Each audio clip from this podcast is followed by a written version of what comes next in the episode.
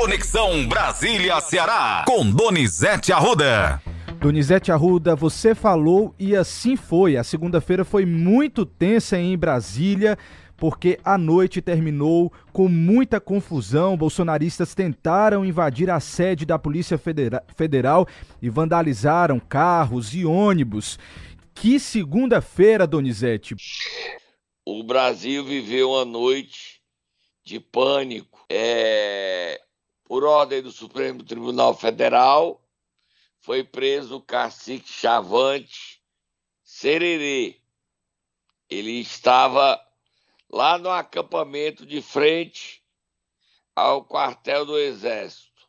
Aí os manifestantes, já era noite, saíram de lá e resolveram soltá-lo na Polícia Federal. O terror tomou de conta de Brasília. Cinco ônibus incendiados, dez carros destruídos e incendiados, é, preocupações sobre a nossa democracia. Tentaram invadir a Polícia Federal, desistiram porque houve tiros, aí saíram da Polícia Federal e se espalharam pelo plano piloto, foram até o Hotel Brasil 21, é um complexo, são três hotéis, na verdade quatro. Um, dois, três, quatro. O Lula está hospedado no Brasília. E lá foi mais cenas de pânico. A Polícia Militar do Distrito Federal e o governador Ibanês reagiram e colocaram ordem. O novo ministro da Justiça, Flávio Dino, e o novo diretor da Polícia Federal, delegado Andrei Rodrigues, concederam entrevista à meia-noite e a gente acompanhou. Vamos ouvir o ministro Flávio Dino falando. Ninguém, absolutamente ninguém, com atos de violência, vai fazer cessar a providência de responsabilização. Isso todos podem ficar tranquilos. Agora, isso com serenidade, com prudência, com tranquilidade, nos termos da lei, todas as pessoas serão responsabilizadas e temos a total confiança na palavra do secretário e na palavra do governador do Distrito Federal. Tem mais, tá, Donizete? Tá, vamos ouvir. O secretário é o Júlio, o delegado Júlio. Júlio Danilo. Vamos ouvir Flávio Dino ainda falando a respeito desses ataques. Em relação a um caso desses manifestantes que confundem a liberdade de expressão com o cometimento de crimes. E esta confusão, de uma vez por todas, tem que cessar. Infelizmente, o cumprimento dessa ordem judicial resultou em mais atos de violência. E nós estamos aqui para consignar o fundamental. Em primeiro lugar, as medidas de responsabilização já adotadas, as que foram adotadas hoje, e as que serão adotadas doravante irão prosseguir. Não há nenhuma hipótese de haver passos atrás na garantia da lei, da ordem pública, em razão de violência. O Estado Democrático de Direito tem mais do que o direito, tem o dever de agir. Primeira mensagem, portanto, é esta: estamos tranquilos, porém com firmeza em um caminho de defesa da lei. Ele também falou sobre a integridade física do presidente eleito Luiz Inácio Lula da Silva. É o último trecho, vamos ouvir também, Donizete. A segunda mensagem diz respeito ao fato de, infelizmente, há pessoas que se ocupem de criar histórias fantasiosas e difundi-las em relação à integridade e à segurança do presidente Luiz Inácio Lula da Silva. A segunda mensagem: em nenhum momento o presidente Lula foi exposto a qualquer risco. O presidente Lula, nesse momento, está em absoluta segurança e assim prosseguirá até o momento da posse e até, portanto, o pleno exercício das suas funções.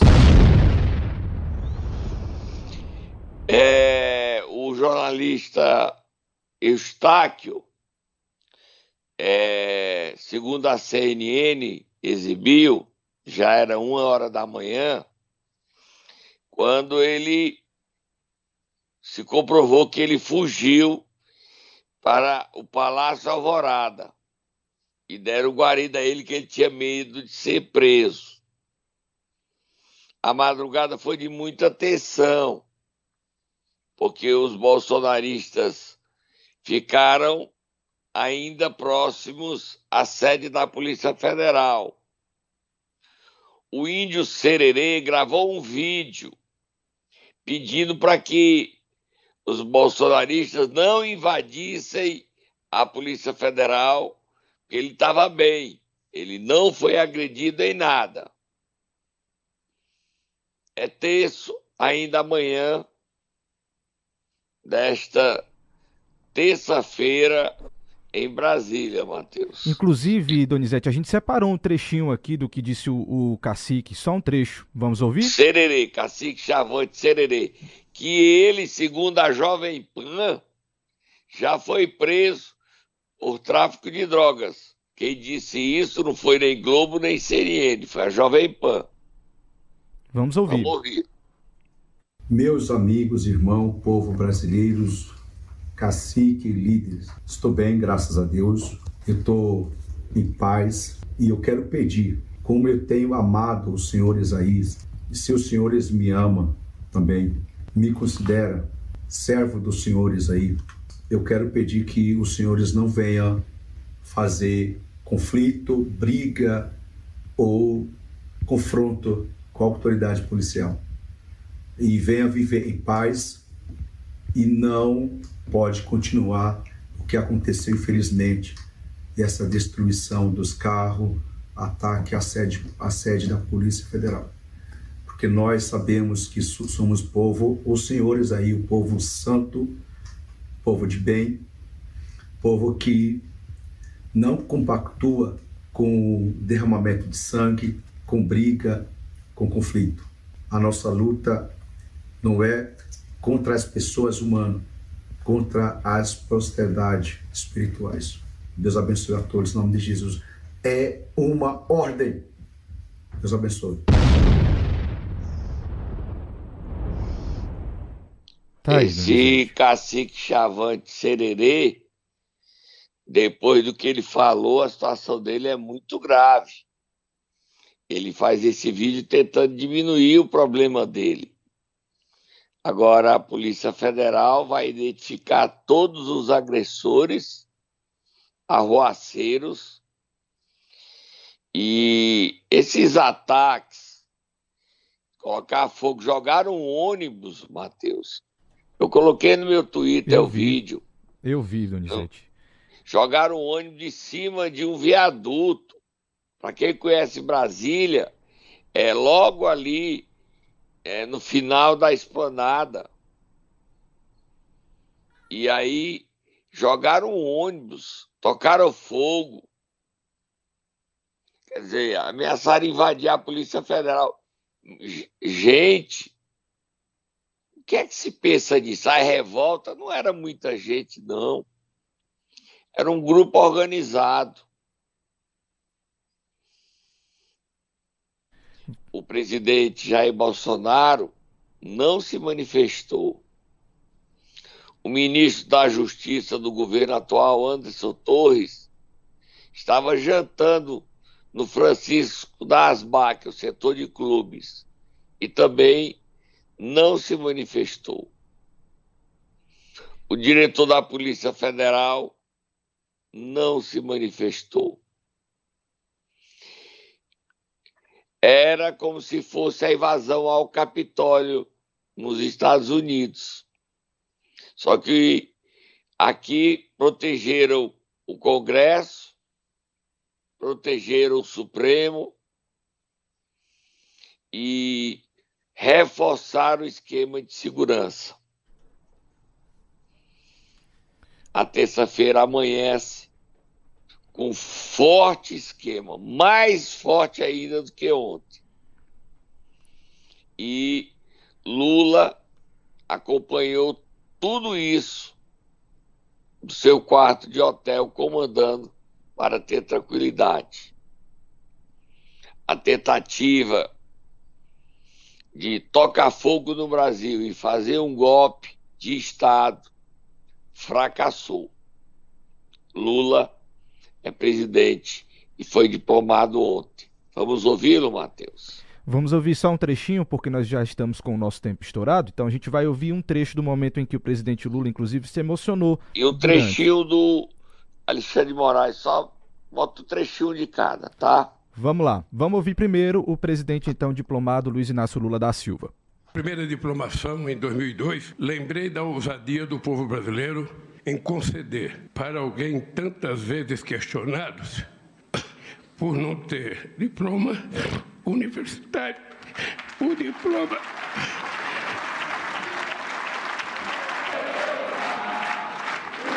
Eu quero eu quero pedir desculpas a vocês pela emoção, porque quem passou o que eu passei nesses últimos anos está aqui agora é a certeza de que Deus existe. O discurso de Alexandre de Moraes foi duro, Lula não. O de Alexandre de Moraes foi duro. Presidente do TSE, ministro supremo, Xandão.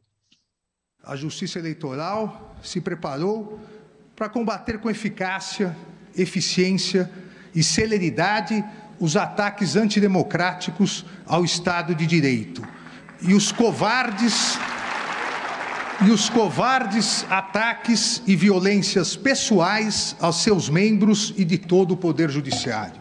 Nas eleições de 2022, a presente diplomação tem um duplo significado, pois além do reconhecimento da regularidade e legitimidade da vitória da chapa presidencial, composta pelo presidente eleito Luiz Inácio Lula da Silva e do vice-presidente Geraldo Alckmin, essa diplomação atesta a vitória plena, incontestável da democracia e do Estado de Direito.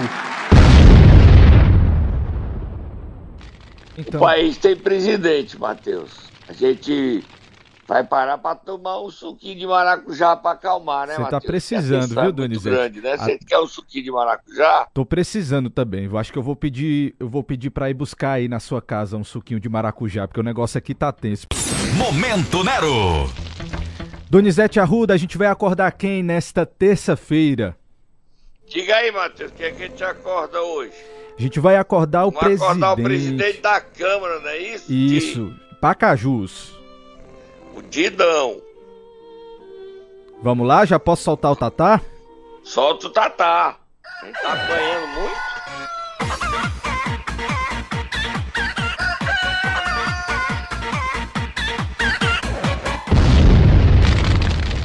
Matheus, olha a Câmara Municipal de Pacaju, solta Moabs, fogo do Muturo. Sabe o que é que mais me motiva na vida, Matheus?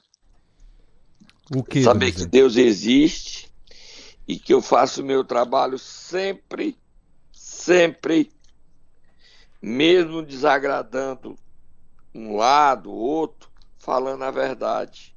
Porque ao falar a verdade, eu não corro o risco de ser desmoralizado. Porque no princípio, as pessoas podem achar que eu não estou dizendo o que é correto, mas o tempo passa e a verdade brota. Lá em Pacajus, na Câmara Municipal, dia 1 assume o novo presidente. Solta Moab aí.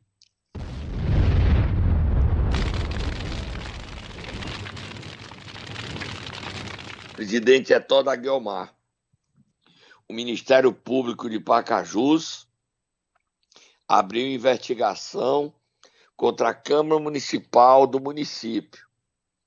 Está investigando, dentre outras coisas, o pagamento de vantagens a vereadores para mudar de lado e realizar novas eleições. Mas não é só isso. Pacajus tem um escândalo impressionante. Cinco vereadores abandonaram seus casamentos e caíram na farra. Só que a farra foi mantida, bancada com dinheiro público. Cinco vereadores deixaram suas famílias e resolveram gandaiar. Existe esse verbo gandaiar, Matheus? Desconheço, Donizete. Então, farriar, tá bom? Pronto, melhorou. Farriar. E com quem eles estavam farreando viraram funcionárias públicas, com salários e vantagens, benefícios que podem não ser considerados dentro da lei. O presidente Didão é um dos alvos dessa investigação. A gente poderia dizer o que? Escândalo sexual? É possível. Cinco vereadores. Todos estão envolvidos? Não se sabe. Só a investigação do Ministério Público é que vai dizer. Agora, isso é o fim do limite entre o moral e o imoral, entre o ético e o antiético. Os vereadores vivem a sensação de que podem tudo. Aí vem o Ministério Público e os enquadra. Dia 1 de janeiro, a Câmara Municipal terá um novo presidente e essa turma vai começar a rezar, porque a apuração do Ministério Público pode os atingi-lo. Um dos alvos é Xixico. Esse está pegando dinheiro a juros para farrear. E as farras de Xixico já ganharam o mundo. Ele pode pegar dinheiro a juro? Pode. Só que ele estava querendo pagar dinheiro, pagar o que deve, usando o caixa da Câmara Municipal de Pacajus. Eu não acredito nisso, não. Mas o fato está sendo investigado. Vira a página, Matheus. Olha a matéria que eu te mandei do Globo aí. Tá Olha em mãos. que coisa. Em mãos. Matheus, solta Moab, fogo no muturo, Moab, fogo no muturo, Moab, fogo no muturo, Moab, fogo no muturo. É inacreditável, inacreditável. Reportagem do jornal Globo. Matheus, o deputado federal José Ayrton Cirilo se manifesta e diz que a bancada do PT, ele, Guimarães e Luiziane Lins, ele diz isso, eu não, não posso atestar que a Luiziane e o Guimarães formam nesse time, mas ele diz que a bancada do PT na Câmara dos Deputados está contra a nomeação de Isolda Sela para ministra da Educação. Quem defende a nomeação da Isolda, não caia da cadeira não, Matheus. É o deputado federal do União Brasil, Moses Rodrigues, opositor do Ferreira Gomes e da governadora Isolda no Ceará. Ontem, Isolda chegou na diplomação com o casal Lula-Janja, Geraldo Alckmin e Lula-Alckmin. Lula, ao entrar no prédio do TSE, num tapete vermelho com Isolda e Veveu Arruda, quis demonstrar ao PT que quer nomear Isolda. Leia o veto de José Ayrton contra a nomeação de Isolda, contra o Ceará ter um ministro da Educação, que é um fato positivo, e o apoio de Moses. Zé Ayrton diz que ele, Guimarães e Luiziane vetam Isolda. Quem apoia a nomeação de Isolda é o governador Eumano de Freitas e o senador Camilo Santana. Lê aí, para ganhar a eleição não vetavam a Isolda. Agora apunhalam Isolda. Isso é traição. Leia, Matheus. A matéria diz o seguinte, Donizete, no título: Núcleo do PT resiste a Isolda Sela no Ministério da Educação. E no trecho que você está acabando de citar, a matéria conta o seguinte: o deputado federal José Ailton Cirilo, do PT Ceará. Ailton. Perdão, Zé Ayrton Cirilo, do PT Ceará, confirmou por unanimidade da bancada em apoiar Lopes, Reginaldo Lopes, para a pasta. O PT quer ocupar a pasta por ser uma área em que o partido tem uma posição muito forte, mas respeitaremos a decisão do presidente Lula desfiliada do PDT desde julho, quando não conseguiu se candidatar à reeleição, Isolda contribuiria para a representatividade feminina nos ministérios, mas por estar sem partido, não entraria nas contas de distribuição de cargos e aliados políticos do governo. A expectativa é de que oito das mais de 35 pastas sejam comandadas por mulheres. Isso é o que está dizendo o jornal O Globo. Vou continuar aqui, tá, Donizete? Pode ser? Vamos ouvir, vamos ouvir o Moses. Sim. E a Isolda, o marido da Isolda viveu é do PT, foi prefeito de Sobral, filiado ao PT, e sempre ele era do PCdoB e entrou para o PT e nunca saiu do PT. E foi decisivo, tanto Isolda quanto Viveu, para a vitória de Eumano contra a candidatura de Roberto Cláudio. Nisso, ninguém fala.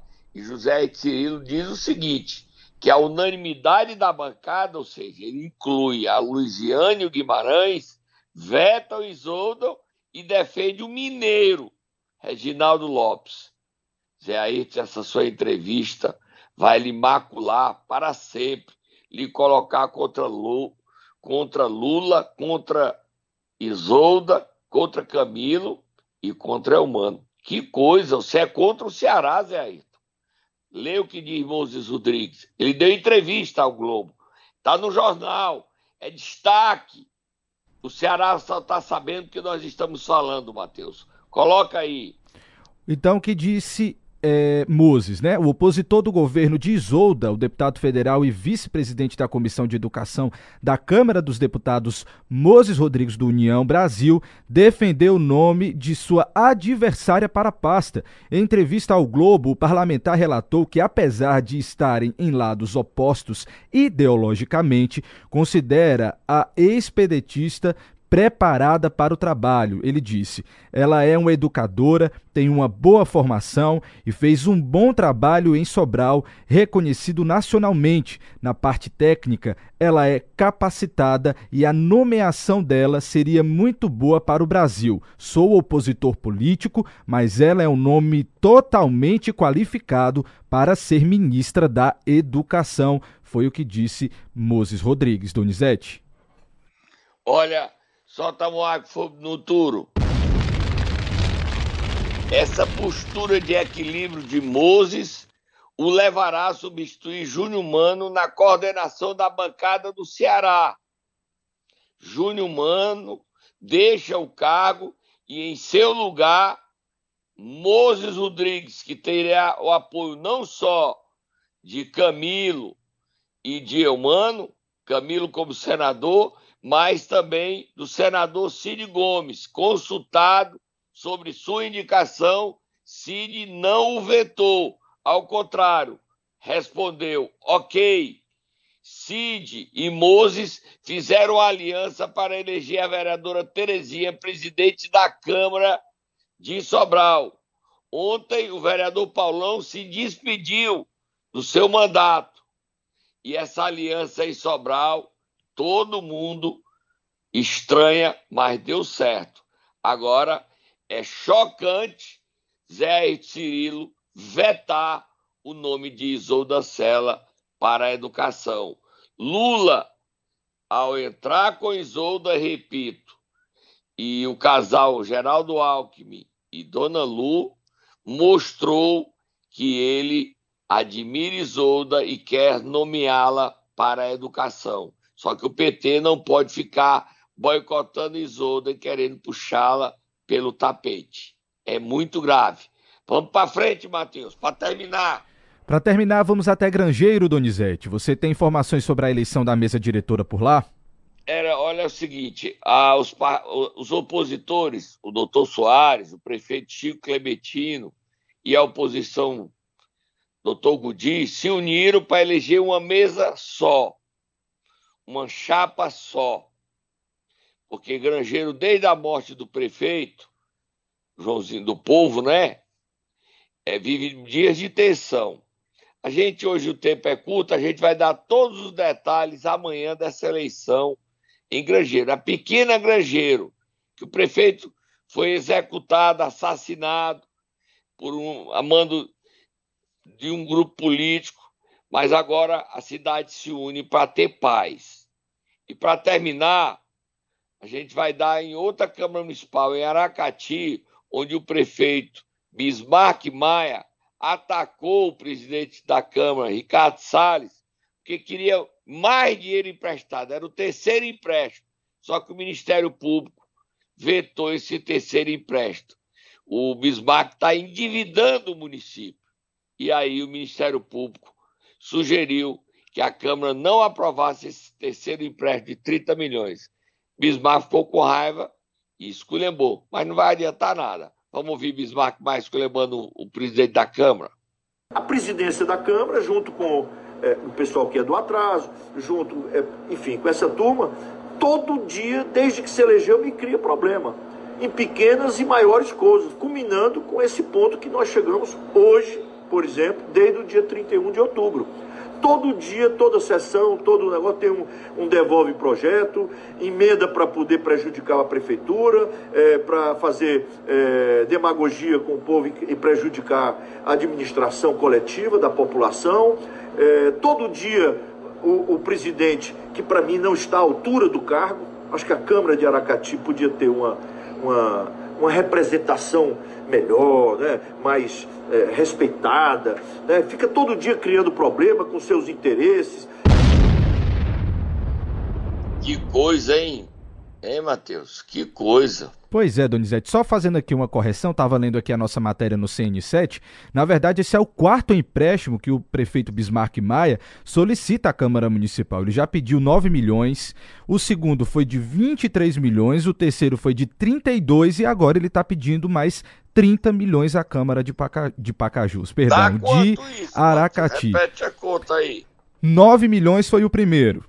O segundo foi 23 milhões. O terceiro foi de 32 e o último de 30 milhões. Prefeitura de Aracati solicitando à Câmara. Somando tudo aí dá mais de 100 milhões, né?